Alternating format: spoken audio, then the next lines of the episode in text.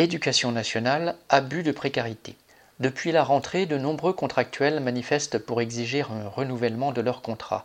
Ainsi, le 22 septembre, ceux de l'Académie de Créteil se sont retrouvés devant le rectorat pour la cinquième fois depuis la fin août. Ils sont environ 63 000 en France. Un enseignant sur 10 n'est pas titulaire dans le secondaire. Cela veut dire aussi qu'il est payé entre 5 et 20% de moins qu'un enseignant titulaire pour faire le même travail. Mais l'injustice ne s'arrête pas là. Chaque année, les contractuels craignent de ne pas voir leur contrat renouvelé.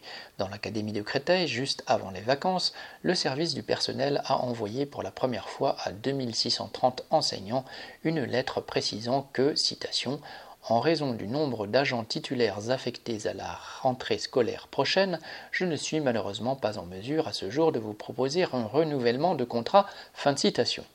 Nombre d'entre eux ont certes eu un poste dès la rentrée, mais les vacances ont eu un goût amer. Chaque année, des enseignants apprennent ainsi leur affectation à la dernière minute. Ils ne font pas la rentrée avec leurs collègues et découvrent les niveaux et les classes au dernier moment.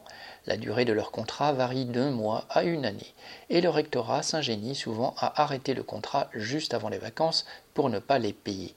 En début d'année, en revanche, les rectorats peuvent mettre deux voire trois mois avant de payer les salaires. Au bout de six ans, un contractuel peut espérer décrocher un CDI, mais ce sont justement ceux qui sont proches du but qui parfois ne retrouvent pas de travail. Et il suffit de quatre mois d'interruption pour devoir recommencer le parcours du combattant. Pour les contractuels immigrés, la pression est encore plus insupportable puisque certains sont menacés aujourd'hui de perdre leur titre de séjour. Cette précarité sert le ministère de l'Éducation nationale qui escompte bien que ses enseignants se battront moins et que cela pèsera par contre-coup sur leurs collègues. C'est d'autant plus révoltant que dans nombre d'établissements, des postes d'enseignants ne sont toujours pas pourvus. L'État se comporte comme n'importe quel employeur, développant la précarité afin de diminuer les dépenses au détriment du personnel et des élèves. Aline Urbain.